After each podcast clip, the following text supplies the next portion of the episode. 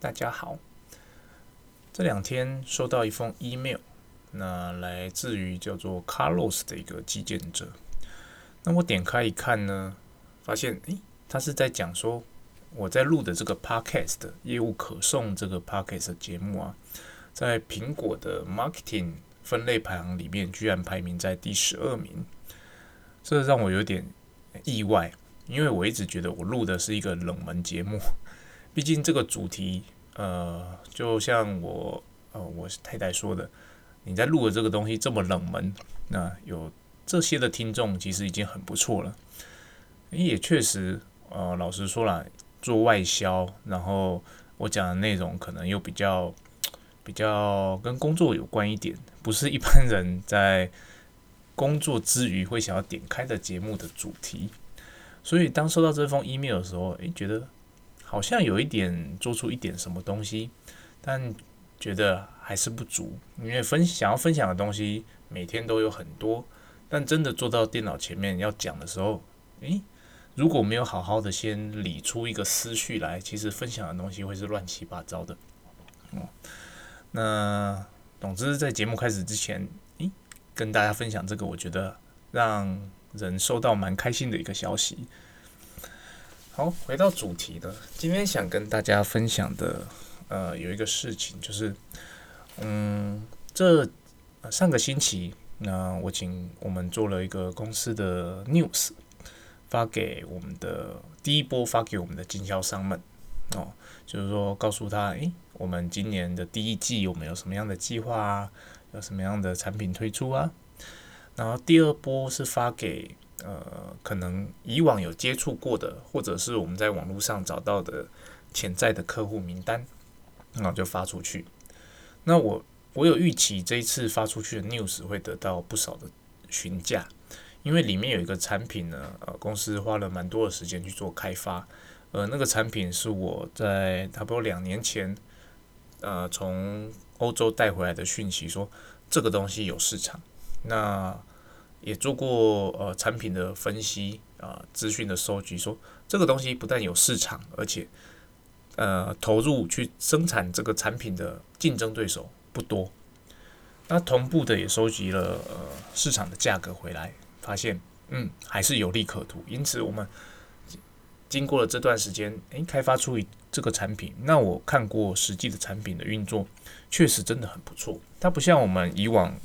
呃，公司主主力产品是大型设备，它是属于一个比较小型的设备，那单价也不高，但是它的功能就是，呃，以这样的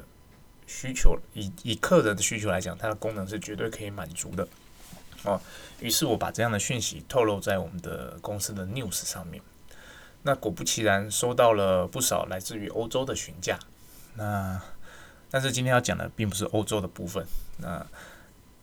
呃，就像我刚刚讲的，第二波我们是发给了一些可能潜在的客人，或是以往联络的客人，就收到了一间啊越南来的回复，他说：“嗯，请问我可以贩卖你们公司的产品吗？”那其实越南是我呃去年下半年才接的国家，所以对这间公司我真的没有印象。我第一个，因为刚刚好我最近在整理。呃，越南的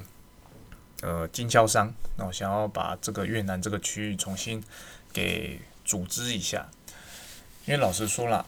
呃，一个人要管全球啊，你没有办法有心力去同时处理太多的国度，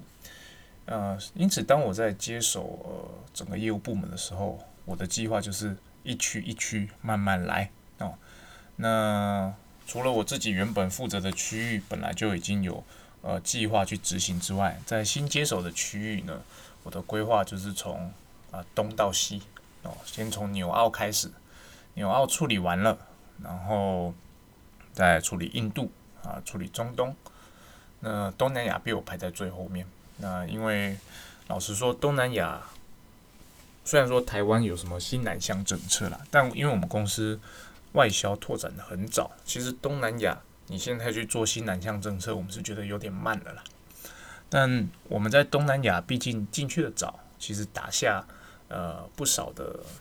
基础，也就是说我们的品牌在当地算是能见度很高的。只是说近年来因为中国的崛起哦，中国跟东南亚有几乎是关税上的竞争优势，以及他们的产品线有挟着非常呃政府的补助低价竞争打下去，基本上东南亚被啊中国席卷啊席卷，除了。除了有用过我们家设备的公司之外，他知道什么样叫做好的品质的设备。否则的话，一般呃新要就是新要加入这个市场的呃 end user，第一个考量当然就是价格嘛。那价格你就不用比了，那中国价格一定低，并不是说中国的价格呃他们产品一定低价而且又不好。老实说，中国也真的也有很多不错的产品。但是你要做到跟我们公司相同水准的产品呢，你价格基本上你的成本，呃，跟台湾制造其实差不了多少了，所以它的售价也不会差太多。因此，但是你就知道中国这个呃百花齐放的，呃，怎么讲？你同样一个产品，你就是在中国会找到可能数百家在生产这个产品的公司。那这数百家公司，他们要卖到哪去呢？除了他们自己国内可以贩售之外，国内够大，他们就是有一些比较走的比较前面的公司，他就会开始做出口。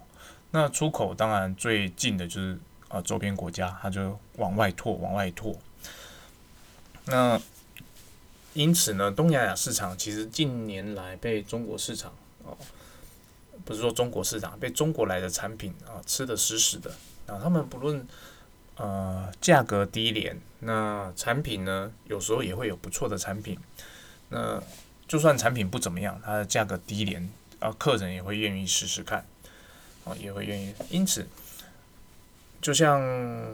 诶，怎么扯到这？就是刚刚提到越南呢，越南这个国家也是一样，中国在这五年来，哦，不断的进入越南的市场。虽然说越南政府跟中国政府政府呃不太不太合得来，但政府的不合得来不代表商业上哦底下的民间企业合不来，因此越南还是有很多很多的中国公司进到越南去。那同样的，那台湾也是很多的公司也是往越南去发展，因为越南在这几年来算是可能比较有潜力。往经济向上的国家之一，之前是泰国，然后越南在很久之前是，但是因为政府一垮台，就有有政府弊案之后，整个倒下去。那近这几年又慢慢的又爬起来。哦，那回到主题，就是收到了这间公司的询价，说，诶，能不能跟我们公司合作？我当下的第一反应就是，嗯，我不了解这间公司。那刚好我也在整理越南，呃，是否有新的经销商的机会？那上周就是刚好很凑巧，我请呃负责越越南的业务助理把它统整一下，说你们之前跟越南有哪些公司有联系过？那之前的主管有去拜访哪些公司？那相关资料统整好给我哦，然后你选出几间你认为比较有机会的，然后我去做评估。刚好这间公司也在里面，那于是我就花了一点时间把这几间公司都大概看了一遍，那做出我的结论。我觉得，诶，这间公司有机会可以合作，但是很奇怪，为什么他要找我们合作？这是我第一个冒出来的疑问点。为什么我会冒出这样疑问点呢？因为其实他的代理的产品里面，呃。跟我们同性质的供应商已经有了，而且那间公司是以我们这个产业来讲是 number three top three 哦，是一间日本很大很大的制造商，也也算是我们的竞争对手了。我说，嗯，我就很疑惑，我就发个信问他说，诶，你已经是呃日本那间 A 公司的代理商了，你为什么还要再跟我们合作呢？是有什么原因吗？嗯，因为我在要做任何合作前，因为我相信有些人一定会觉得啊，这是个好机会哦，因为我们的竞争对手的代理商跟我联系了耶，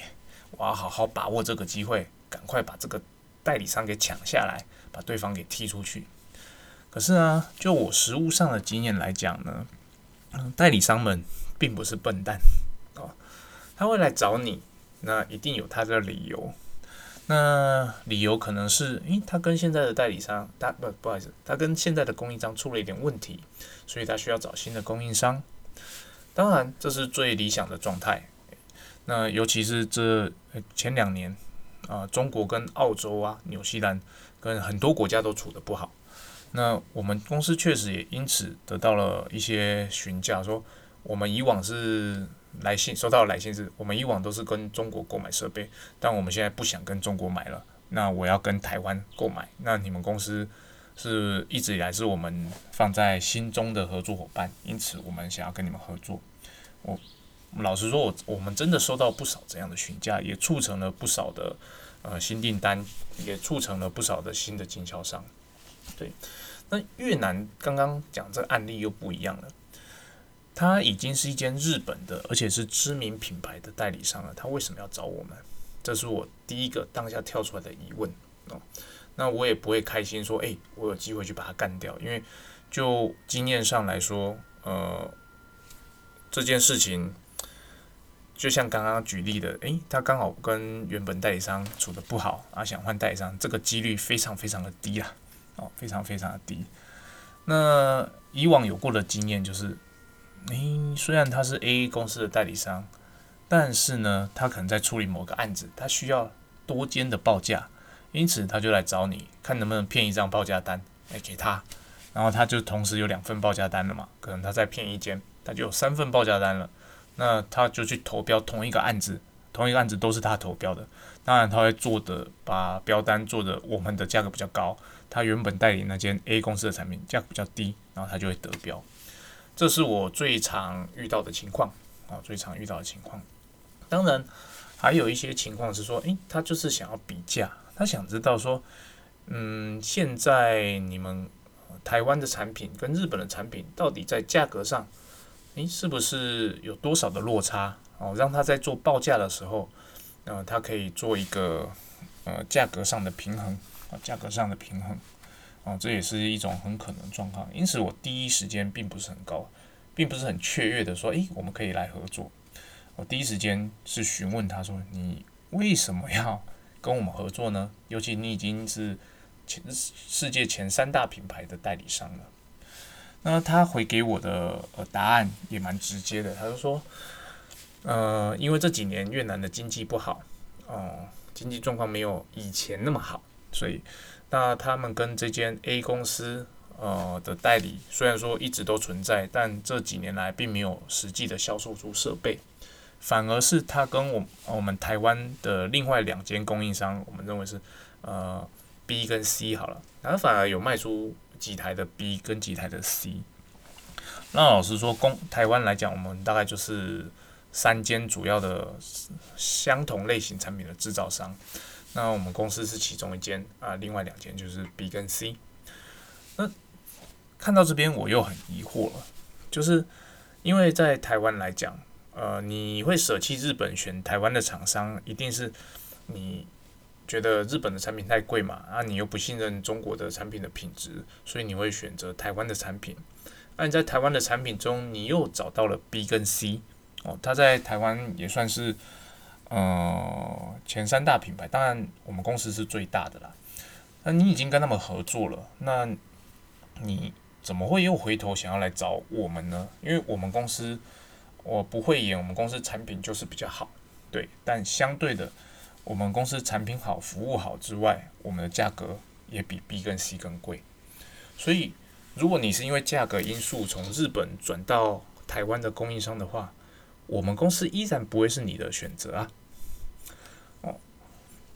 那但是我也不想把话说死，因为毕竟他主动来找，那表示一定有一些他有一些可能的潜在因素是存在嘛。那当然我也不认为在几次 email 当中我可以理清所有的事情，因此我回复他的方式就是，嗯，那我们公司，呃，你也知道我们公司跟 B 跟 C 是竞争对手，我们公司的。嗯，产品品质比较好，我们公司服务比较好，但我们公司的价格是相对高的。因此，如果您是以价格做第一考量的话，我不认为我们公司会是您的首选。但如果您其实需要的是一个好的产品，那有好的服务的话，那我们可以来试试看。那我们也许可以透过一个或两个的案子，双方合作看看，看看我们对彼此呃的认知是不是相同。那透过一两个案子之后，我们再来回头检讨，是不是我们有机会相互合作。我这样的回答方式其实就是呃。叫做另辟一条路，我不回答你 yes，我也不回答你 no，那是我们来试试看。那我们就 try 一两个案子，看看说，诶，我报价给你，那你看看这个价格是你能接受的吗？或者甚至说，诶，我们有没有机会撮合成一个案子，某个专案就全部由我们公司来做设备的提供，你也不管价格，也不管我们的公司的价格。跟 B 跟 C 差多少？你就是用我的价格、我的规格去报价，然后成交之后来看看，说，诶，我们公司的服务产品是不是，呃，真的有像我们所说的这么好？哦，类似这样的，这样的方式呢，其实对，呃，对，为什么我用这样方式呢？其实这样的方式不见得我们可以得到立即的利益，但是你回头去想，对越南这间公司而言，这样的方式其实。它是风险比较小的，就像我之前有提过的，呃，我们身为外销业务人员，最重要的事情，这是我的，我认为最重要的事情，是我们要帮助经销商可以赚钱。那这样讲的很笼统嘛？那你要经销商要赚钱，当然你有很多的因素存在，你的购买的成本，你买低卖高嘛，或者是说你设备卖出去之后，你可以赚后面的服务财啊。那另外一种赚钱的方式，可能就是，诶，你设备卖出去之后，你有很少的售后服务哦，就是你的售后服务越少，表示你这笔案子你赚的实际的 profit，，profit 越高嘛。所以，呃，赚钱有很多种方式。那我这边提供的就是风险最小的，它可以在不更动它目前经销商的状况下，那选择可能一两个案子，甚至两三个案子。试着跟我们合作看看，对他来讲，他不会有太大的损失。那他也可以透过这样的方式了解到，说我们公司是个怎么样的公司。那因此，这种情况下对他来讲风险就很低，那他就会愿意尝试看看。果不其然，他回信就说：“嗯，这是个好方法。”那他马上就发了两个询价给我，说：“我这边刚好有两个 case，那一个是，呃，是。”一个是否政府标案的，一个是否学校标案的，那就是我们用这两个案子来试试看。那对我们公司而言，到底有什么好处呢？其实对我们公司而言，我们也可以透过这一两个案子来判断说这间公司它到底跟我们公司的企业文化合不合。嗯，我忘记之前有没有分享过，就是我个人在找经销商的时候啊，其实我不是很喜欢找那种。很有财力、规模很大的公司，我个人喜欢找的是呃，大概是小规模啊，小规模差不多要跨越到中，大概是五到二十人这个规模的公司是我最喜欢的，因为这个规模的公司，它才我才能够判断说，也不能说我才能判断啊，这种规模的公司通常就是他想要成长，所以他会很用心的做呃每一个案子，但同样的，我也不能讳言某些大公司，它还是很有。很有意愿要去 promote 我们公司的产品，我有遇过这样的公司。那只是说我的比例上来讲，如果我有得选择，或者是说我在不知道对方的意向的时候，我来选择，我会选择一个中小规模的公司作为开发该国家的起点。好，回到这个案子，那也就是说，我可以透过这一两个案子啊，来判断这间公司它到底是有没有心要来推我们公司的产品，对。那呃细节我就不多谈了，因为我相信呃，如果您是外销业务已经做了一阵子的，你会有办法从对方的回复的呃信件中，不论是他回信的频率，他提供资讯的详细度，以及他透露出来的那种感觉，你可以去评断出说这个公司到底有没有，是不是真心想要推展啊你们公司的产品，是不是真心想要跟你们合作。那如果想知道呃如何从中判断的，那有机会的可以留言给我，那我再看看有没有办法把它用另外的方式把它整理出来给大家参考。那也就是说，今天分享的其实就是一个呃两个部分，一，我们公司有做的宣传的方式，这边我一开始有提到，我们公司会做 news。好，第二，news 发给的对象呢，其实你必须分。啊，第一期你一定是给你现在的经销商，因为你既然你是写 news 嘛，你一定写公司最新的消息或最新的产品，你一定要发给你的经销商。那给经销商之后呢，你就还是要另外的哦发给呃算是半广发的，发给一些可能是潜在经销商的名单哦，可能是潜在经销商名单，这是我们公司有做的呃开发的方式之一。再来。今天有分享到了，就是呃，我收到了一封我竞争对手的经销商，他想要跟我们合作。那我的第一反应，呃，不是很开心，不能讲不是很开心啦，就是不是雀跃的感觉，而是我会去做一些比较深入的思考，说去探讨说为什么这间经销商想要跟我们合作。那透过呃可能几次的 email 往来，我们选出一个比较中性的。合作初期合作的方式，也就是试单。我们简单讲，在股票里面叫做试单呐。我们可能挑，请他挑选一两个案子，跟我们啊报价合作看看，看看彼此合不合看看彼此合不合。那这样的方式可以呃帮对方避免风险，也可以帮我们对，也可以其实相对的，我们公司也避免掉风险。因为假设对方今天跟你说。哦，我就是要跟你合作，我不想跟对方合，跟他原本的供应商合作了。那你就傻傻的相信了吗？要是你就相信了，然后说好，我们开始合作吧，为期一年，为期两年，那开始签什么合作意向书啊，甚至签代理信函啊，独家代理函。诶，结果一年后你什么都没达得得到呢？或者是经过两个半月，你发现啊，这间公司其实不是一个合适的伙伴，你想反悔也已经来不及了。所以，透过试单的这个方式呢，其实可以有助于我们去呃，算初步筛选掉，